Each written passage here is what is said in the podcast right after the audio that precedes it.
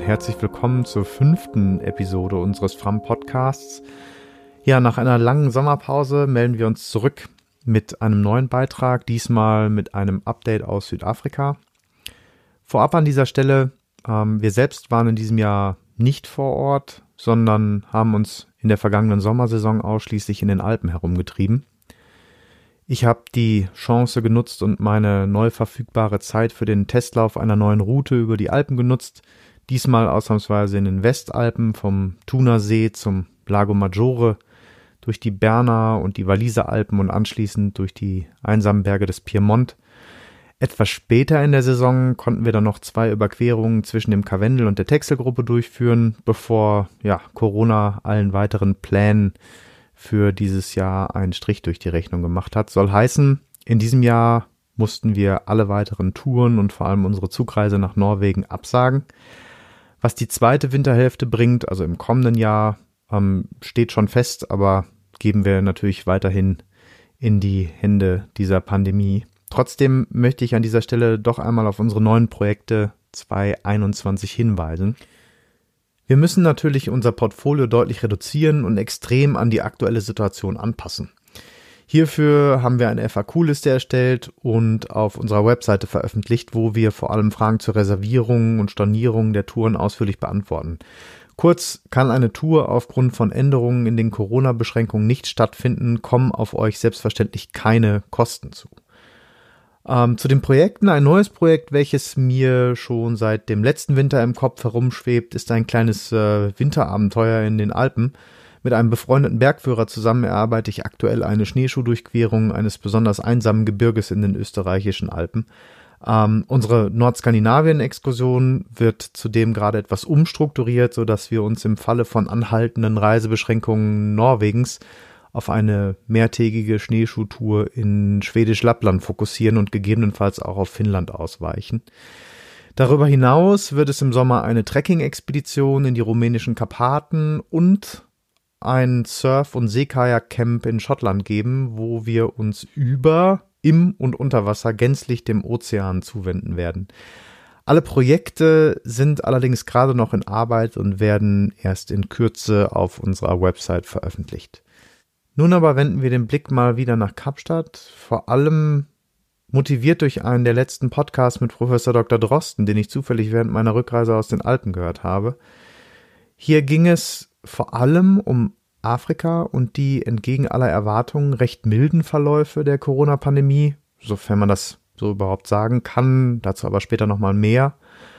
Ähm, ohne dabei jetzt allerdings ganz in das Thema Corona in Afrika einsteigen zu wollen, habe ich mich kurzerhand dazu entschieden, noch einmal mit Dr. Antje Nansen zu telefonieren und mit ihr eine knappe Stunde über die Entwicklungen der vergangenen Monate in Südafrika, die Veränderungen in den sozialen Strukturen und die Auswirkungen der ausbleibenden Touristenströme auf die Wirtschaft Südafrika zu sprechen.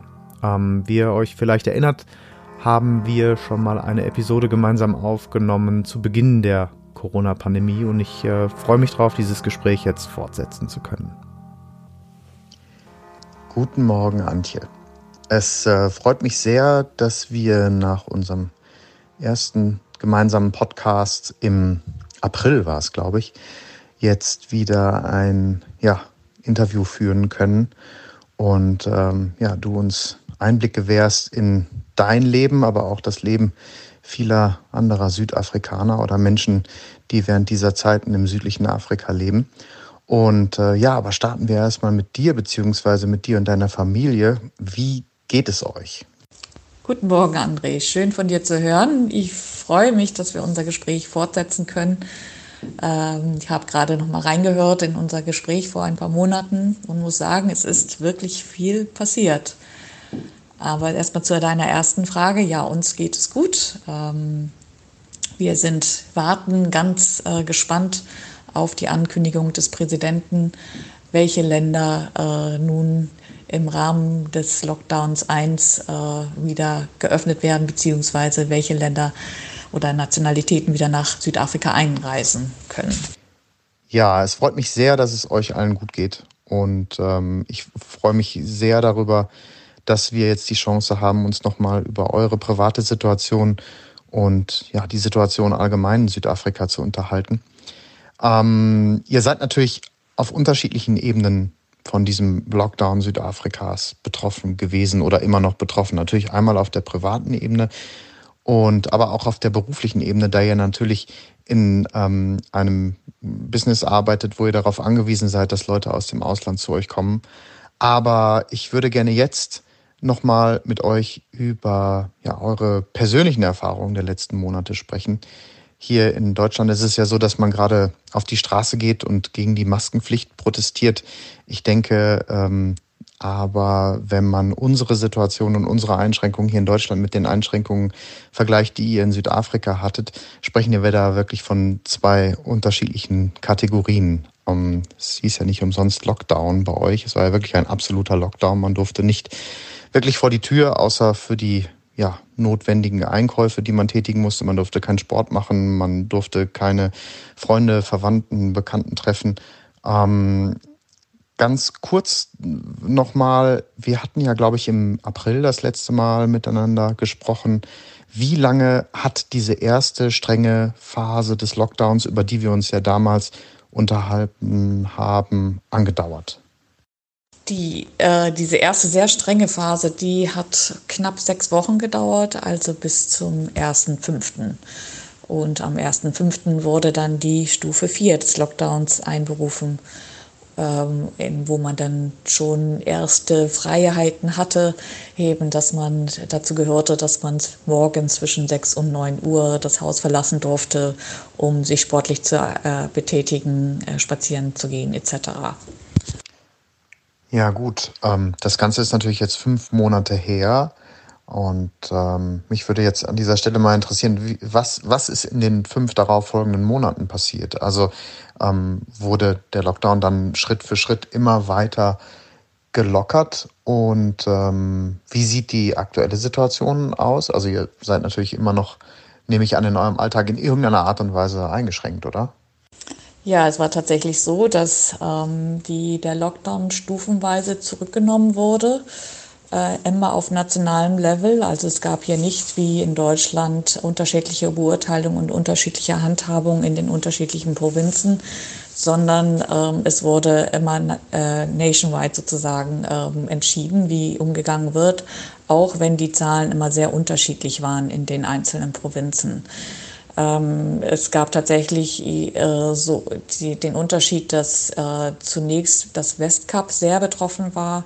Hier hatten wir den Höhepunkt der täglichen Neuinfektionen im Juni, Juli und äh, oder im Juni und äh, in, im Eastern Cape folgte dann und dann kam erst Johannesburg. Äh, am Ende war Johannesburg oder ist Johannesburg am meisten betroffen oder dort gibt es die meisten Zahlen. Dann folgt KwaZulu-Natal dann, und ähm, dann das Eastern Cape oder dann Kapstadt und dann das Eastern Cape. Äh, mittlerweile sind in allen äh, Provinzen eben die, äh, die, äh, der Höhepunkt ist erreicht oder überwunden.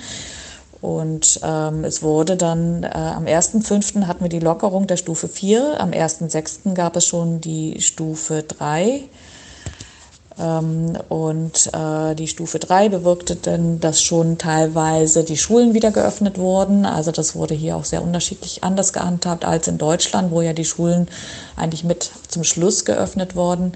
Hier wurde der Versuch gemacht, die Schulen sehr früh zu öffnen unter sehr, sehr strengen Maßnahmen. Da gab es dann allerdings einen kleinen Rückschlag. Äh, also die Schulen wurden erst für die äh, wichtigsten Jahrgänge geöffnet, nämlich für die siebten und die zwölften Klasse. Die siebte Klasse ist hier das Ende der Primary School, wo äh, vor das Jahr bevor äh, in die High School gewechselt wird. Das ist ein wichtiges Jahr für die Schüler, weil sie sich mit ihren Noten eben für die High School bewerben müssen. Und das zwölfte Jahr ist natürlich das Abiturjahr, also auch sehr wichtig. Äh, deswegen wurden diese Jahrgänge zuerst zugelassen und dann in Folge sollten dann die anderen Jahrgänge ähm, zugelassen werden. Als dann die ersten äh, Schulklassen zugelassen wurden, gab es tatsächlich einen höheren Anstieg an den Zahlen und dann wurden die Schulen wieder komplett geschlossen für vier Wochen. Aber dann wurde äh, am Ende August wurden, wurden dann die Schulen wieder geöffnet und eine stufenweise ähm, ja, Rückholung der Schüler erlaubt. Mittlerweile sind wir nun äh, am Lockdown Level 1 angelangt. Das heißt, ähm, das Leben hat sich eigentlich weitestgehend normalisiert, äh, wenn man von Normalität sprechen kann, dass man überall eine Maske tragen muss. Also ähm, hier ist es, äh, muss man zu jeder Zeit, äh, zu der man das Haus verlässt, eine Maske tragen. Jedes Geschäft, in jedem Geschäft muss man eine Maske tragen. Überall werden, wird Fieber gemessen, ähm, die Hände werden desinfiziert. Ähm, äh, auch in den Schulen ist es so, die Schulen, ähm, es gibt, da gibt es eine Maskenpflicht, die Schüler sitzen mit Maske in der Schule. Es werden, soweit es geht, oder die Schulenräumlichkeiten der Schule zulassen, ähm, die Räumlichkeiten umgeordnet, dass weniger Kinder in einer Klasse sitzen. Da werden äh, die, ähm, die Aula oder die, ja, die anderen Räume in den Schulen genutzt. Äh, der, der, Schulunterricht findet noch ähm, begrenzt statt. Ja, es finden nicht alle Fächer statt. Er ist kürzer am Tag, äh, weniger Stunden am Tag. Die Freizeitaktivitäten oder Sportaktivitäten finden noch nicht statt. Äh, in der Schule wird auch die Pausen werden anders organisiert. Also das ist schon sehr restriktiv, äh, was in der Schule passiert. Da wird mit allen Mitteln versucht, irgendwie die Ansteckungsraten niedrig zu halten oder den sozialen Kontakt der Kinder äh, oder den körperlichen Kontakt der Kinder zu minimieren. Ähm, findet jetzt unser Sohn nicht besonders klasse, aber er ist zum Beispiel sehr froh, dass er wieder in die Schule gehen darf, ja, und dass ähm, äh, für ihn sozusagen eine etwas Normalität wieder ähm, angefangen hat. Ansonsten für uns so im Alltäglichen, ähm, finde ich, hat sich schon relativ viel Normalität eingestellt. Äh, mittlerweile sind die Strände wieder geöffnet, wir können surfen gehen, wir können wandern gehen, wir können uns eben draußen recht frei bewegen.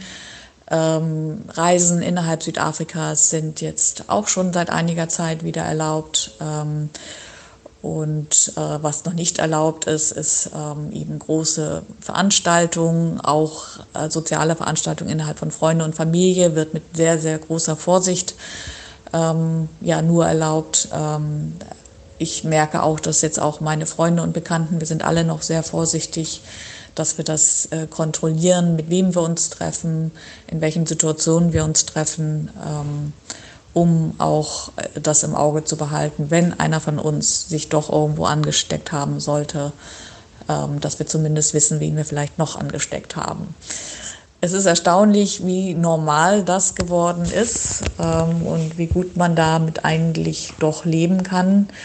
Ähm, ja, nehmen wir mal abgesehen davon, dass man halt keine Konzerte besuchen kann äh, oder ins Theater gehen kann, äh, bisher zumindest. Ähm, das ändert sich jetzt ab dem 1.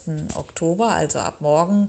Ab morgen ist eben der Lockdown 1 äh, äh, äh, tritt in Kraft. Ich glaube, das habe ich vorhin schon gesagt. Ja, also in der Tat ist es erst ab morgen offiziell. Dort werden dann wieder etwas mehr äh, Lockerungen eintreten, dass eben zum Beispiel Theater und Kino und Konzerte eben mit Minimum oder mit äh, begrenzten Teilnehmerzahlen erlaubt sind. Jetzt ist halt äh, auf den nächsten großen Schritt warten wir jetzt, äh, beziehungsweise ist schon angekündigt, was ich auch ganz am Anfang äh, gesagt habe. Wir warten darauf, dass die Liste der Länder veröffentlicht wird, die jetzt auch nach Südafrika wieder reisen können. Ähm, die Grenzen werden ab morgen wieder geöffnet sein. Nur ist eben die große Frage, welche, für welche Länder oder Nationalitäten. Und äh, ja, dem schauen wir mit etwas Sorge entgegen äh, im Hinblick darauf, dass jetzt gerade in Europa die Zahlen wieder sehr hoch gehen.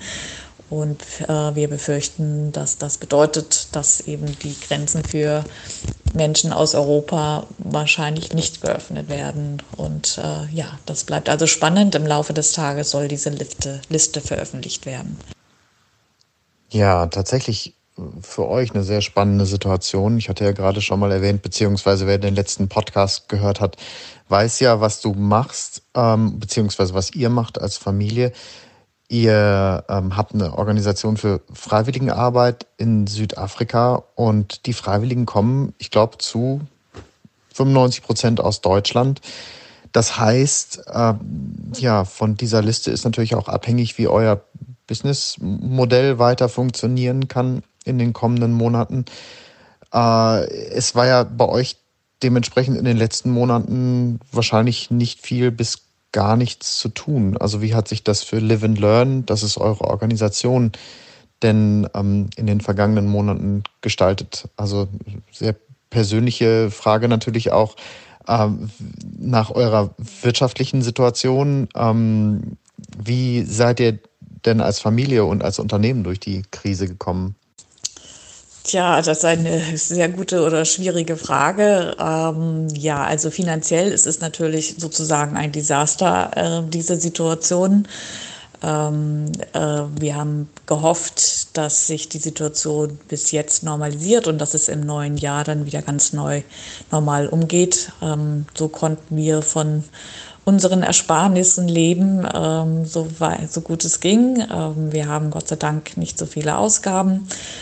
Äh, ja, äh, wenn die Krise jetzt weitergeht, dann wird es durchaus schwierig. Und äh, allerdings haben wir auch das Glück, dass wir ganz gut aufgestellt sind mit unseren Tätigkeiten. Ich bin tatsächlich dabei, mich zu bewerben für wiederum äh, für Beraterjobs, die ich früher schon gemacht habe, also Beratungstätigkeiten in der internationalen Entwicklungszusammenarbeit. Ähm, ja, also wir haben eben das Glück, dass wir dann auch ähm, uns ähm, anders orientieren können, hoffen aber, dass wir das nicht tun müssen.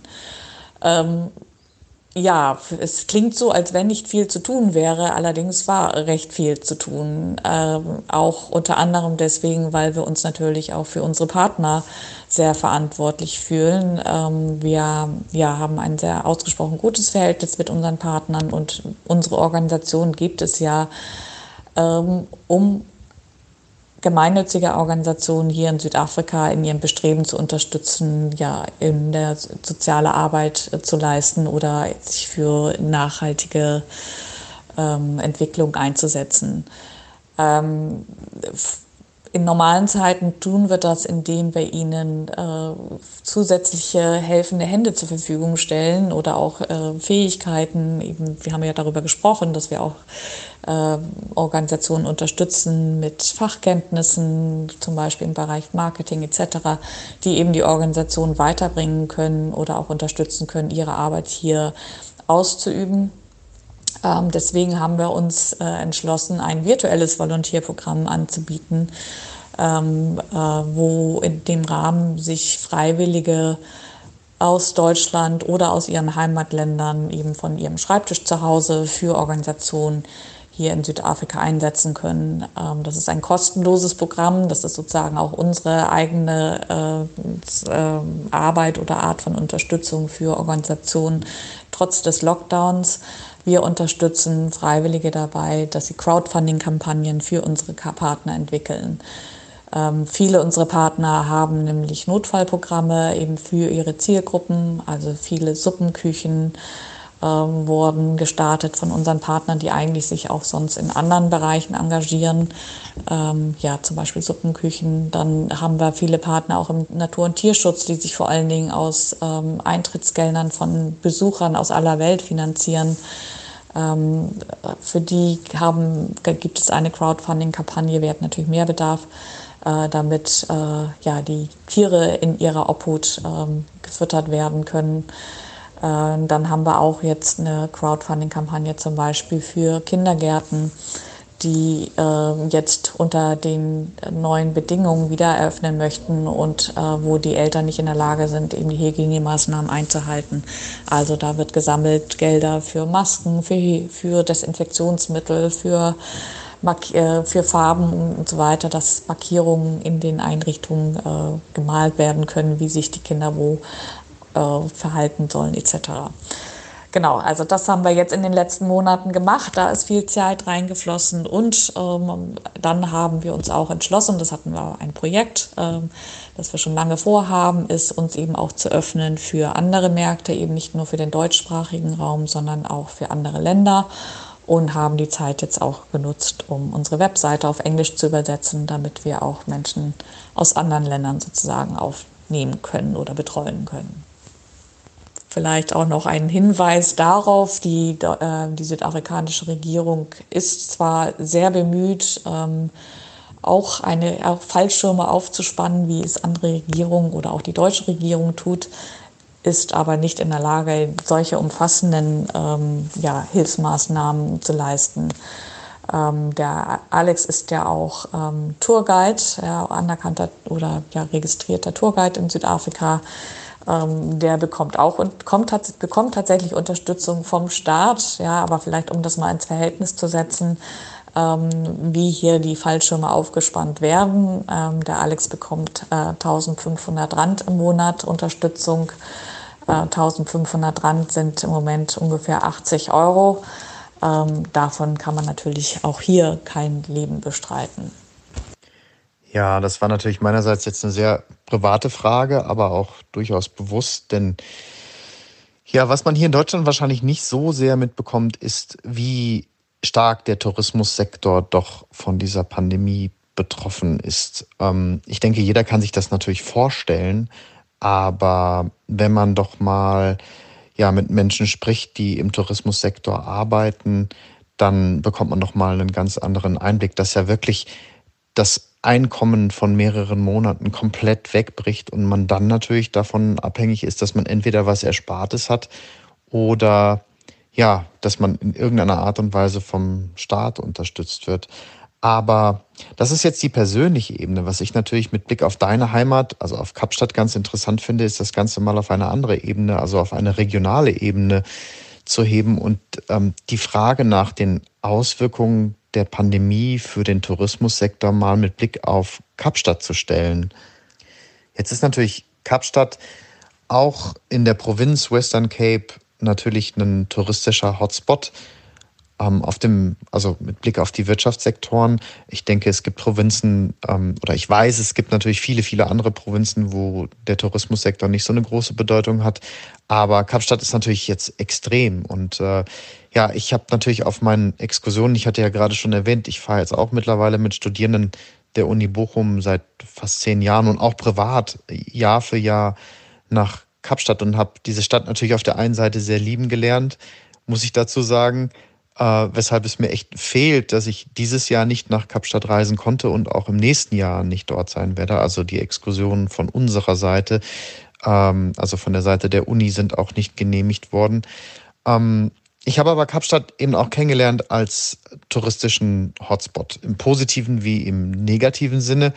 Aber ich kann mir einfach Kapstadt ohne Tourismus gerade nicht vorstellen. Also deswegen würde mich mal interessieren, wie, wie nimmst du deine Stadt und deine Heimat gerade wahr? Wie nimmst du, gut, du bist jetzt wahrscheinlich nicht diejenige, die regelmäßig ähm, äh, auf der Waterfront flanieren geht oder über die Long Street schlendert, aber du wirst es natürlich auch mitbekommen, was ist da los. Ne? Und ich meine, gut, du kennst natürlich auch deine unmittelbare Nachbarschaft, Cork Bay, die Unterkünfte. Ich weiß jetzt zum Beispiel von mir, also aus meiner persönlichen Erfahrung, dass eines der Hostels, wo wir immer untergekommen sind, ähm, schon geschlossen hat. Und äh, das wird natürlich äh, wahrscheinlich auch viele, viele andere Unterkünfte und Hotels betreffen. Ähm, wie nimmst du da die Situation wahr, gerade im Augenblick? Also jetzt nicht auf dich persönlich bezogen, sondern ja auf, auf Kapstadt und den gesamten Tourismussektor in Kapstadt.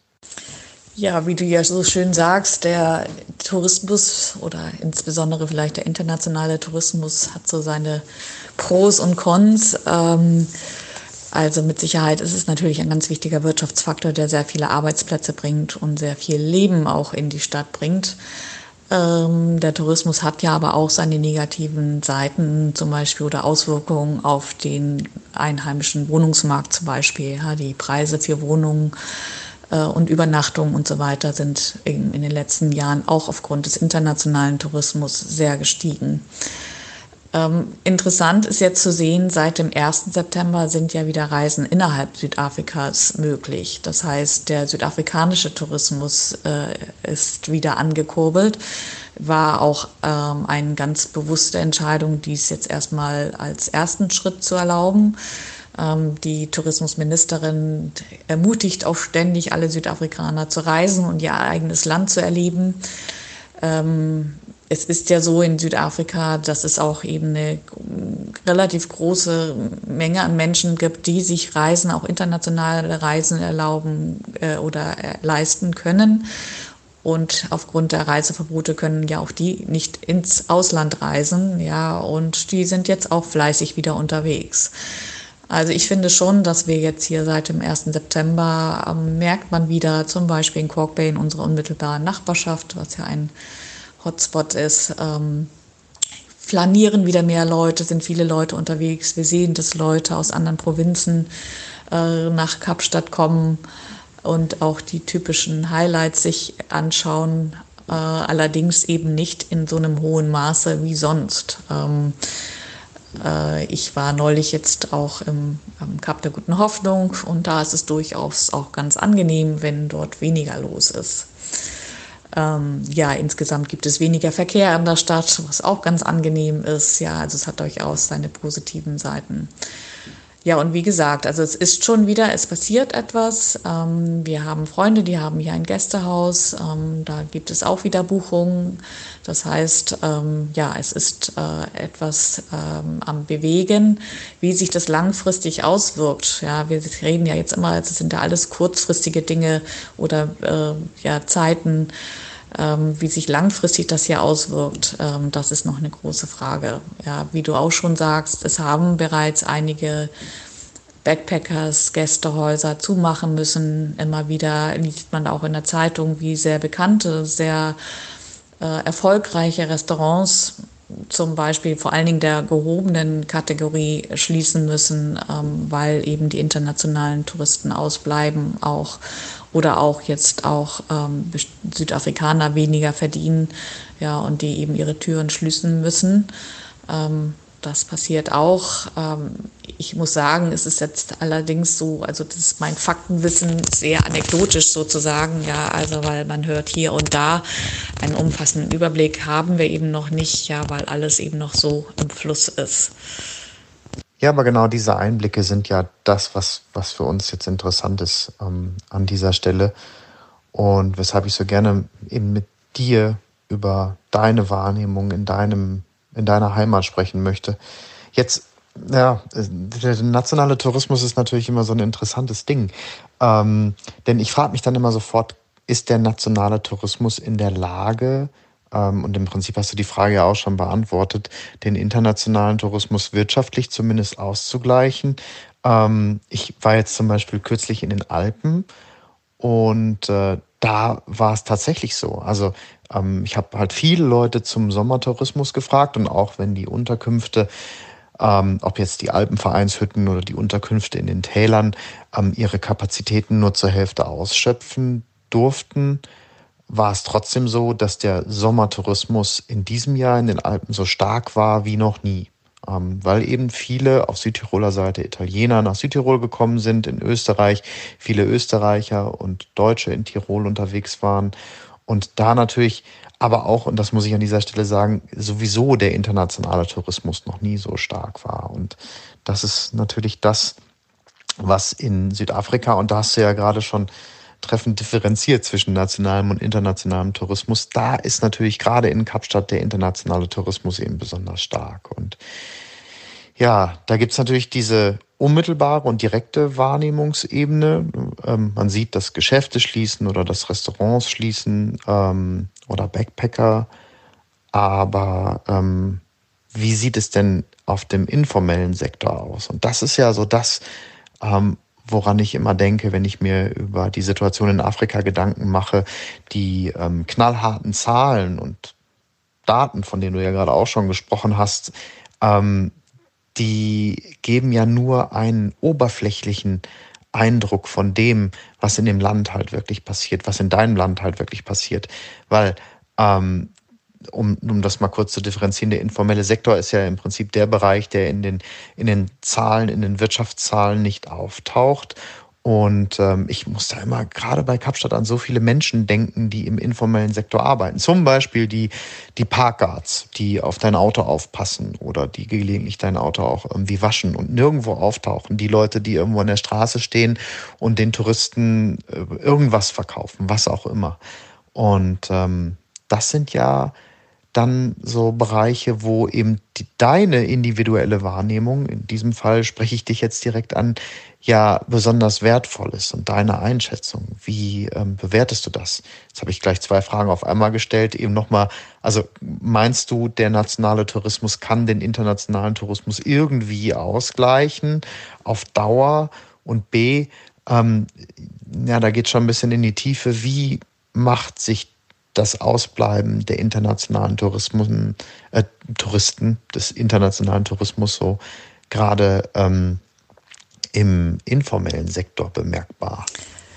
Ja, also erstmal zu deiner ersten Frage, ob der nationale Tourismus den internationalen Tourismus ausgleichen kann. Das glaube ich nicht, äh, zumindest nur teilweise. Also erstens denke ich, ähm, müsste man vielleicht mit den Zahlen genauer anschauen, aber äh, es gibt sehr viel weniger wohlhabende Südafrikaner, die sich eben äh, Reisen in ausgedehntem Maße äh, leisten können.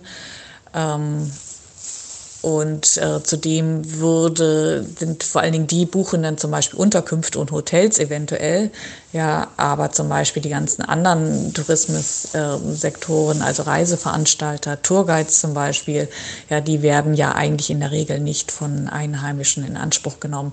Es wird ein ganz anderer Tourismus sein. Ähm, der ja vielleicht auch nicht schlecht ist, ja, auch, auch seine Vorteile mit sich bringt, aber zunächst erstmal anders sein. Das heißt, es wird jetzt viele Opfer geben, die sich eben auf den internationalen Tourismus spezialisiert haben. Ähm, dazu gehört dann zum Beispiel auch der informelle Tourismussektor, also wer eben die Straßenverkäufer, die äh, handgeschnitzte Souvenirs sozusagen und äh, Perlenschmuck etc. Also die, diese typischen Dinge, die in der Regel eben vor allen Dingen von Ausländern gekauft werden und nicht von Einheimischen, die sind zum Beispiel jetzt auch im informellen Sektor direkt betroffen. Äh, Im informellen Sektor was ich sehe, wenn ich auf der Straße fahre, ähm, du kennst es ja sicher auch, ähm, dass morgens früh an verschiedenen Punkten an den Straßen äh, Leute stehen, die darauf warten, dass sie einen Tagesjob bekommen. Ähm, diese Stellen sind sehr viel mehr frequentiert jetzt, als sie eben vor ein paar Monaten waren oder vor dem Lockdown waren. Also es gibt sehr viel mehr Leute, die jetzt auch noch auf den informellen Sektor gedrückt werden, sozusagen. Ähm, und äh, eben arbeitssuchend sind, die ihre Jobs verloren haben und eben noch auf andere Art, auf, an, ja, auf andere Art und Weisen eben ein Einkommen äh, schaffen müssen.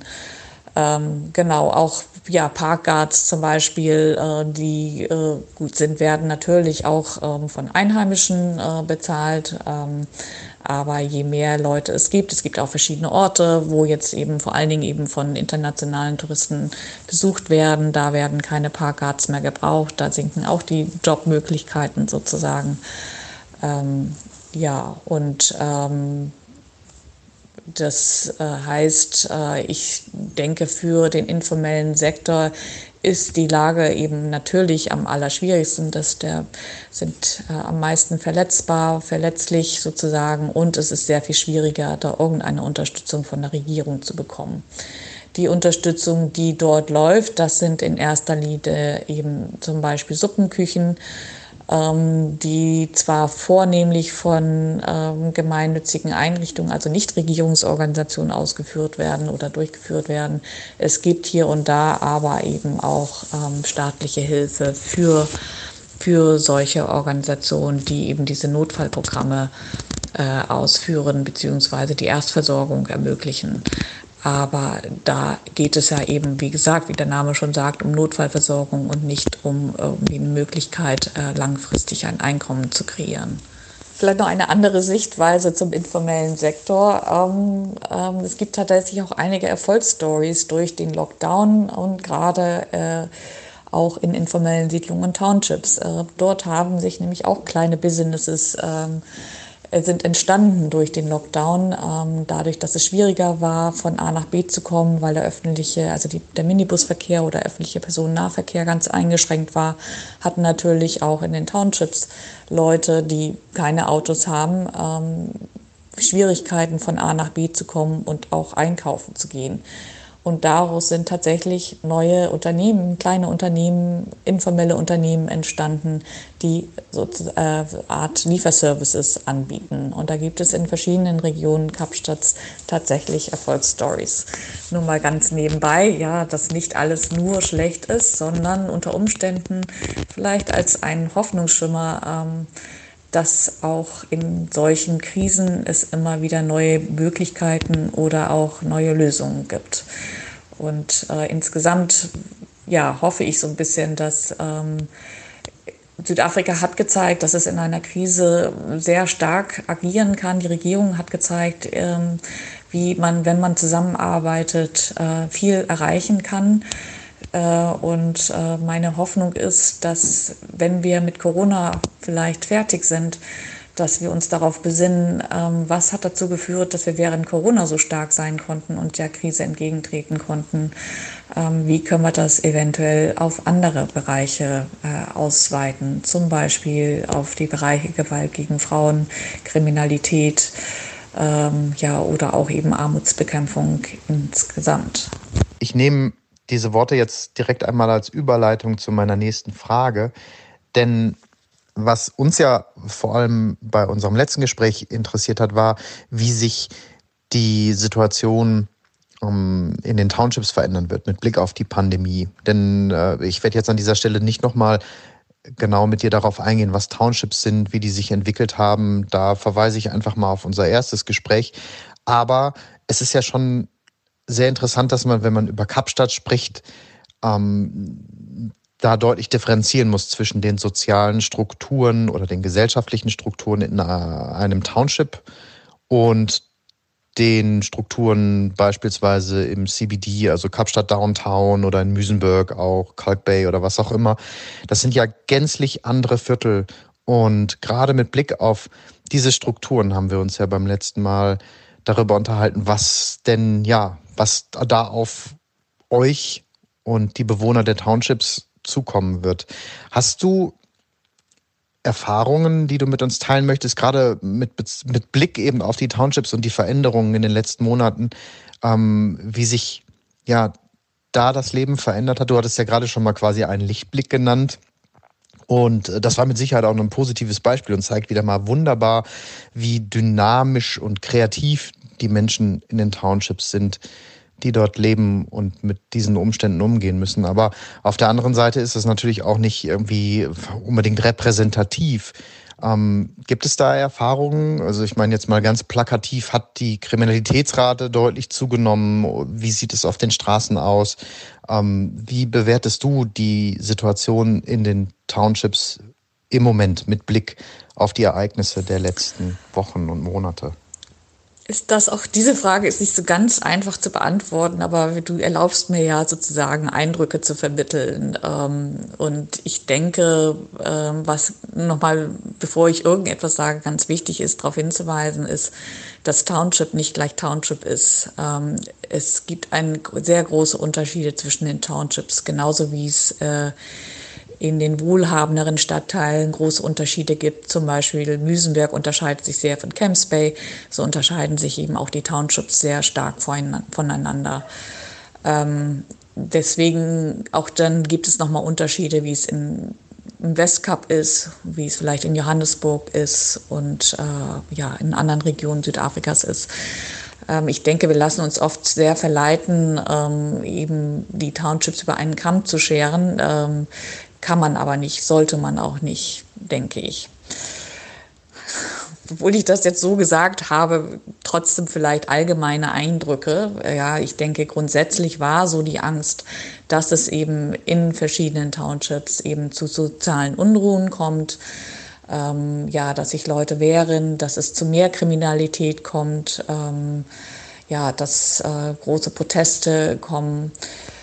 Ähm, das ist teilweise ausgeblieben. Es gibt tatsächlich in einigen äh, Townships, auch hier in der Nähe von, Nähe von Müsenberg, ähm, gab es einige Proteste, ähm, wo auf die Situation versucht wurde, aufmerksam zu machen. Da wurde eben eine Straße blockiert. Ähm, und äh, ja, genau, um zu zeigen, wir hier äh, sind ganz besonders betroffen. Wir brauchen Interventionen von der Regierung.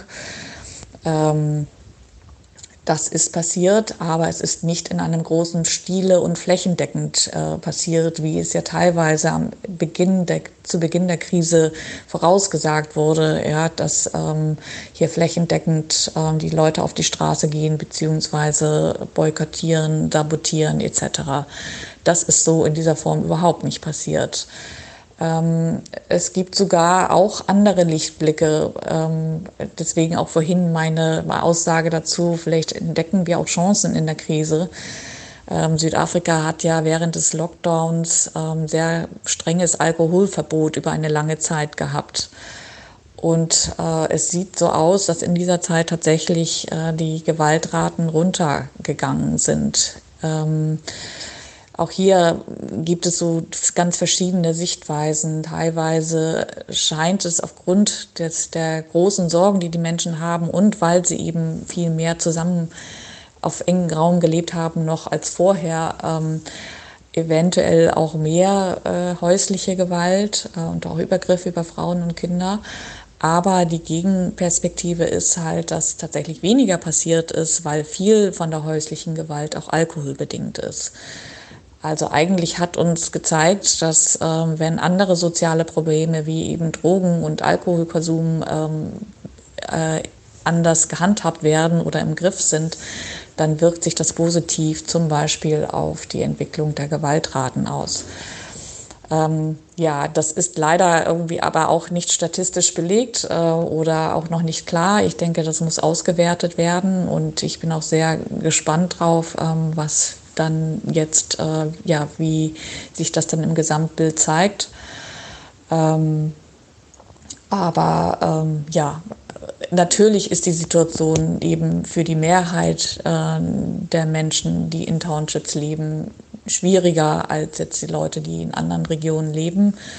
Äh, allerdings muss auch noch mal dazu sagen, nicht jeder, der im Township lebt, ist arbeitslos. Ja, also es ist tatsächlich ja auch so, dass sich viele Menschen äh, dazu entscheiden, im, in ihrer alten Umgebung ähm, weiter zu wohnen, selbst wenn sie einen gut bezahlten Job haben.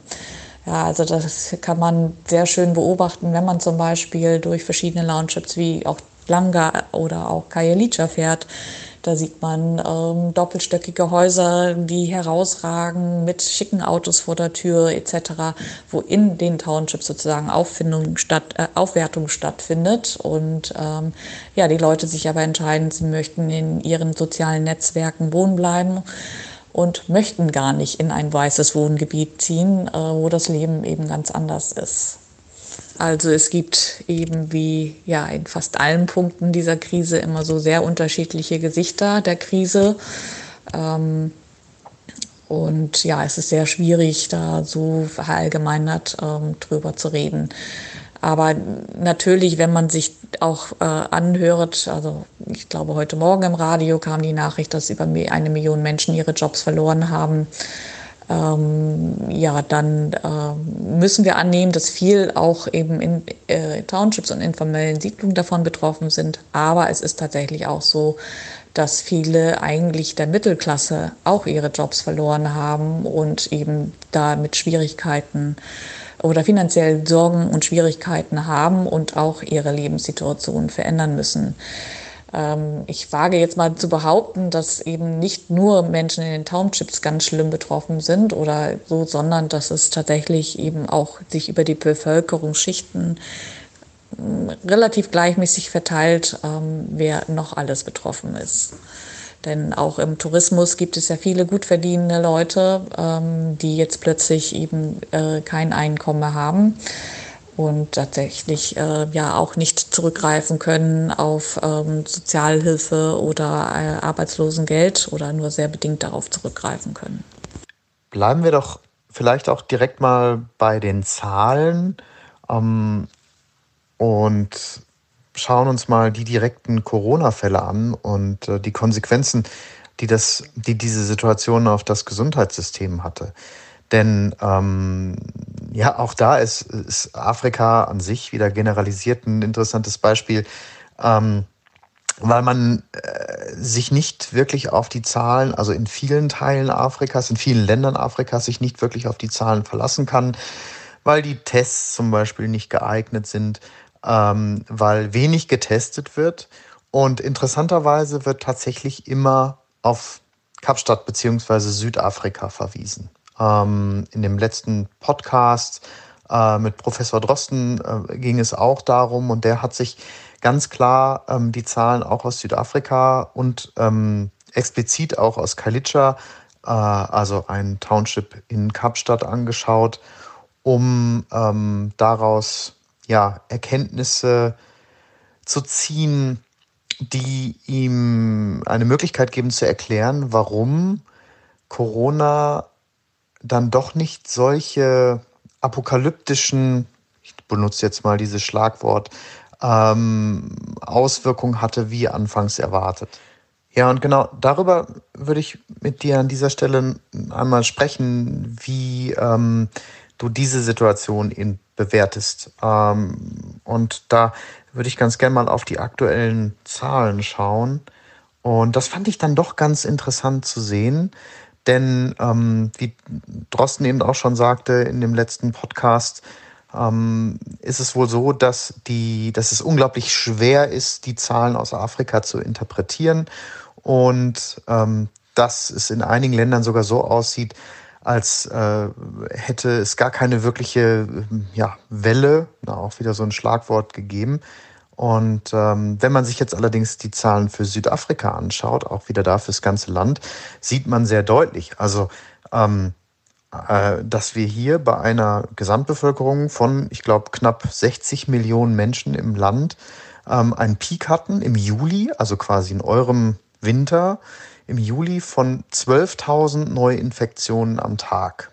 Das war der Peak in Deutschland beispielsweise mit 83 Millionen Einwohnern hatten wir einen Peak von 6.000 ähm, Neuinfektionen pro Tag. Und das spricht natürlich doch schon also für eine sehr, sehr ausgeprägte Welle. Und ähm, jetzt würde mich an dieser Stelle mal interessieren, wie du nämlich die, die Pandemie als Ganzes wahrgenommen hast in, in Kapstadt, sondern ähm, mit Blick auf die Gesundheitssysteme. Was ist da eigentlich passiert? Wie hat sich äh, im Juli diese Welle und diese doch hohe Zahl an Neuinfektionen ausgeprägt?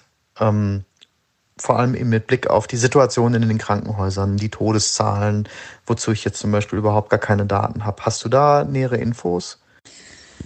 Ja, die Zahlen äh, in Afrika oder auch in Südafrika äh, sind tatsächlich erstaunlich, beziehungsweise geben vielen Rätsel auf. Ähm, äh, das ist wirklich sehr schwierig zu interpretieren. Ich kann auch nur vermuten oder beziehungsweise Vermutungen von den Experten hier wieder, wiederholen oder zitieren. Ich denke, äh, also interessant ist es vielleicht, sich der Antwort zu nähern, indem man sich erstmal anschaut, ähm, wie viele Fälle äh, dann schwerwiegend verlaufen. Und äh, wenn man sich jetzt die Anzahl der Infizierten anschaut in Südafrika, da standen wir ja zeitweise dann auch ganz äh, an Stelle 8.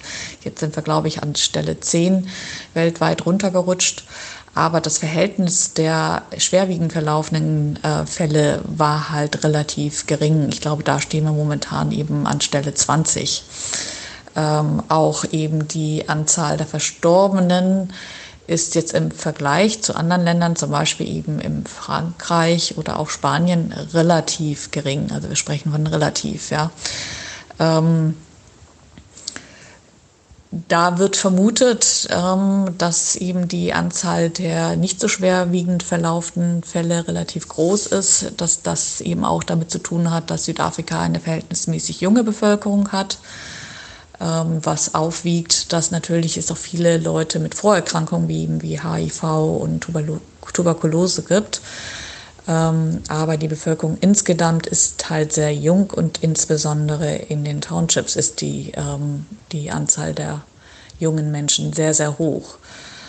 Ähm, in den Höchstzeiten, wo wir eben Fälle von über 12.000 ähm, in Südafrika hatten, das waren vielleicht so ein, zwei Wochen, das war gar nicht so lange, aber das war natürlich extrem besorgniserregend. Äh, trotzdem, also ich denke, da war das Glück Südafrikas, dass eben der Lockdown sehr früh gestartet hat. Ähm, die Idee war ja dahinter auch, die Kurve etwas flacher verlaufen zu lassen und vor allen Dingen ähm, dem Gesundheitssektor genügend Zeit zu geben, sich vorzubereiten. Ähm, das wurde auch massiv gemacht, unter anderem auch mit der Hilfe von der deutschen Regierung und deutscher Industrie, insbesondere im Ostkap haben sich äh, Mercedes ähm, und Volkswagen sehr dafür eingesetzt ähm, und auch unterstützt, dass dort ein Notfallkrankenhaus errichtet wurde. In Kapstadt gab es, wurde das Convention Center, wurde umgerüstet in ein Notfallkrankenhaus, das zum Teil für die Isolierung von Menschen, die positiv getestet worden sind, genutzt worden ist, aber zum Teil eben auch von äh, der Behandlung von Menschen mit schwerwiegenden äh, Symptomen. Äh, diese Zeit, die sich Südafrika eben gekauft hat durch den frühen Lockdown, ähm, hat, wurde eben sehr gut genutzt und hat in fast allen Regionen dazu geführt, dass das Gesundheitssystem eben oder die Krankenhäuser ausgebaut werden konnten. Ähm, die einzige Region, wo es doch zu Engpässen gekommen ist, ist das Eastern Cape äh, gewesen trotz der Hilfe der deutschen Regierung, die kam dann relativ spät, aber ähm, da gab es eben zeitweise tatsächlich eben ziemliche Engpässe, auch in Johannesburg teilweise.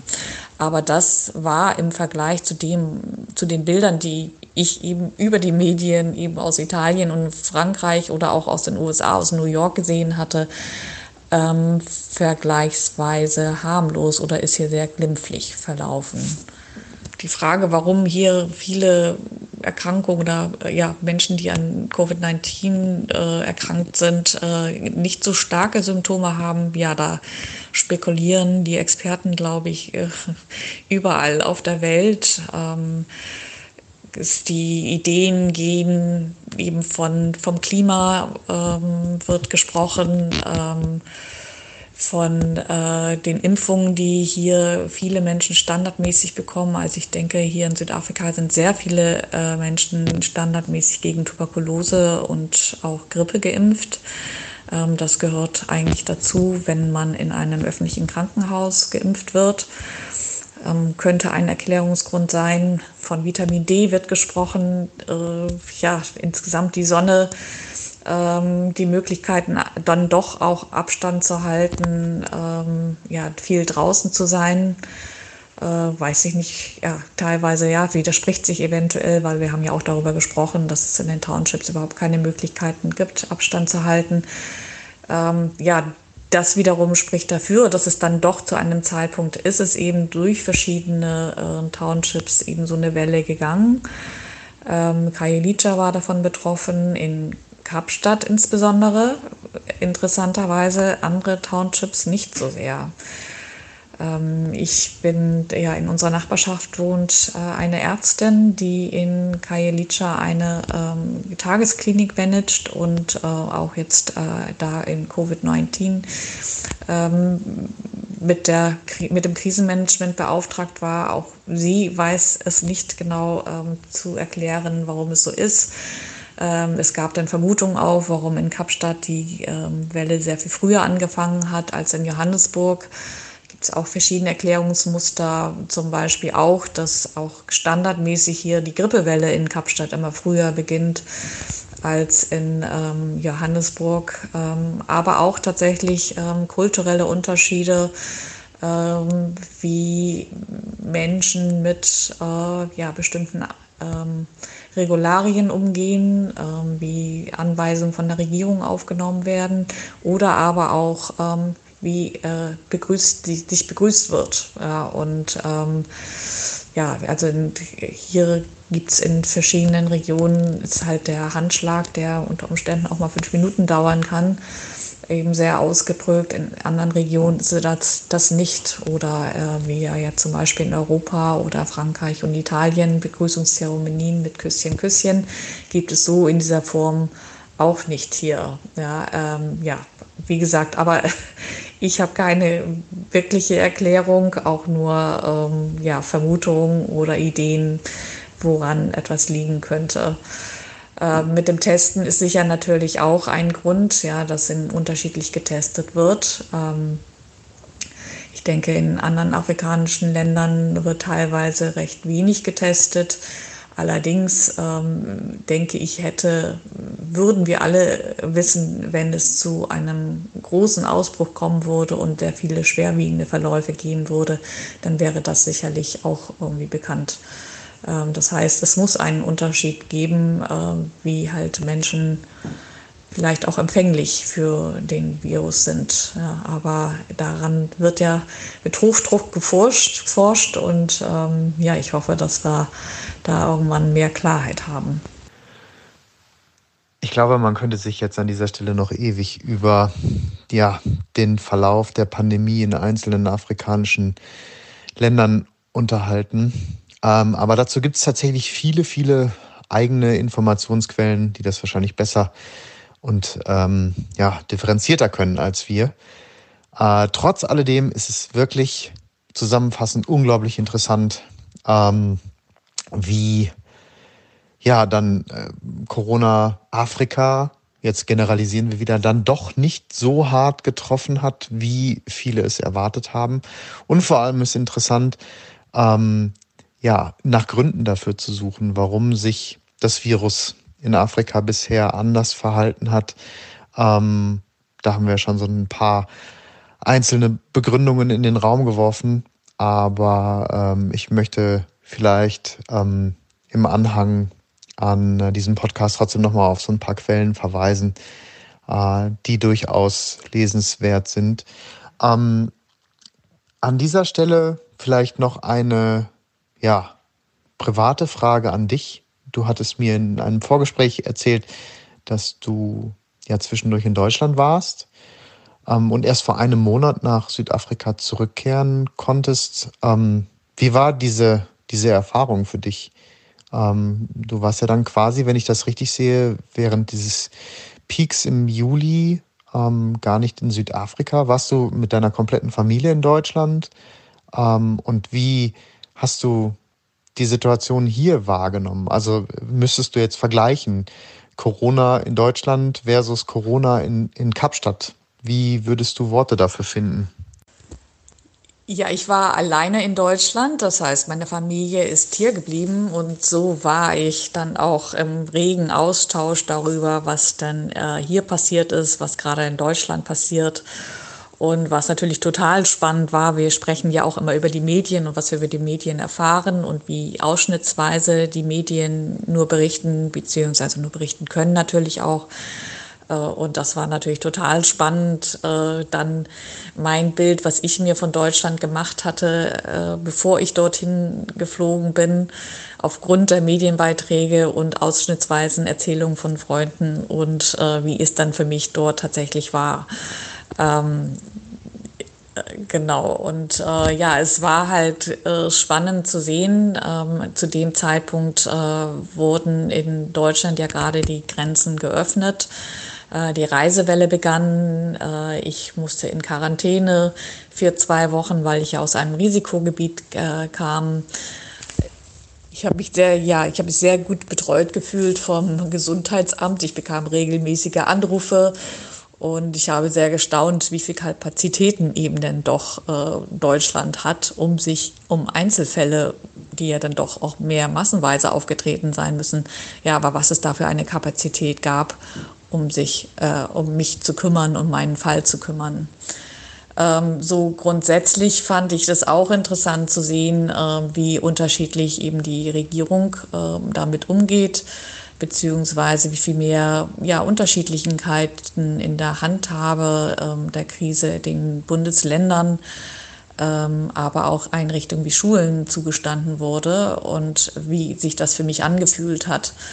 Ähm, man spricht ja viel auch über Freiheitsbekämpfung, Föderalismus, Demokratie. All diese Worte werden ja auch mit in, ins Gespräch geworfen sozusagen, ja und ähm, in Südafrika ist es eben so, es gibt eine Linie für alle und ähm, ist jetzt nicht besonders viel Mitspracherecht äh, und äh, Demokratie, möchte man meinen. Ähm, ich persönlich habe das aber oder empfinde das hier in Südafrika im Umgang mit dieser Krise speziell als sehr viel einfacher. und sehr viel klarer und sehr viel effektiver oder wirksamer. Ähm, ja, und äh, ja, interessant für mich zu sehen war auch natürlich die, ja, wie unterschiedlich die Menschen auch in Deutschland damit umgehen, beziehungsweise wie ähnlich das eben ist, äh, dass sich Zweifler und Befürworter sozusagen eben durch alle Bevölkerungsschichten ziehen. Ähm, und ich habe viele Freunde, die mit den Maßnahmen durchaus übereinstimmten und äh, die Regierungspolitik unterstützt haben aber habe natürlich auch viel mitbekommen von Leuten, die äh, sich darüber aufregen, die auch verneinen, dass es Corona überhaupt gibt.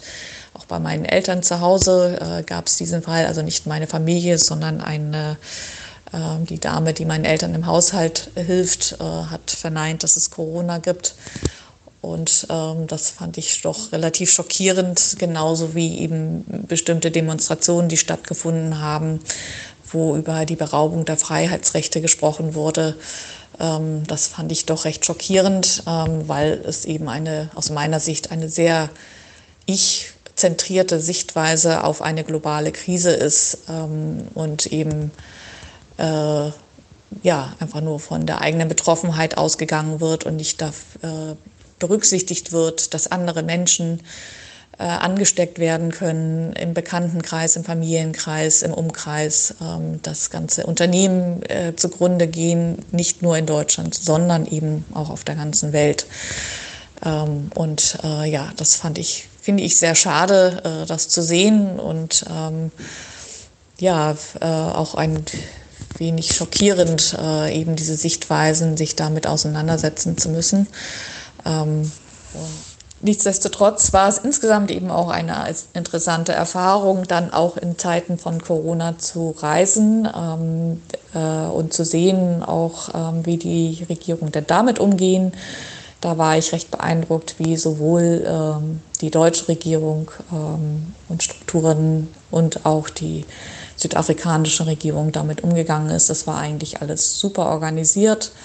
Ähm, ja, und äh, macht mir Mut, ähm, dass Reisen in Zeiten von Corona doch auch wieder möglich sein kann und dass diese Vorsichtsmaßnahmen auch funktionieren können. Sie müssen halt äh, ja, angepasst werden, durchdacht werden, äh, aber es kann funktionieren. Dir vielen Dank, Antje, für dieses treffende Schlusswort und vor allem das interessante Gespräch. Wie wir während dieser Folge ja immer wieder betont haben, kann unsere Unterhaltung nur dazu dienen, einen individuellen Eindruck und im besten Fall einen Überblick über die aktuelle Situation und die vergangenen Monate in Südafrika zu bekommen. Für diejenigen unter euch, die sich etwas intensiver mit den Auswirkungen der Corona-Pandemie in Südafrika und auch anderen Teilen des Kontinents beschäftigen möchten, habe ich dem Podcast einige Links zu unterschiedlichen Pressestimmen, ähm, anderen Podcasts und Dokumentationen hinzugefügt, die ebenfalls ein, ja, wie ich finde, sehr komplexes Bild der Situation in Südafrika vermitteln. Es lohnt sich auf jeden Fall, da mal reinzuschauen. Ja, in diesem Sinne wünsche ich euch alles Gute und äh, ja, sage bis zum nächsten Mal. Euer André.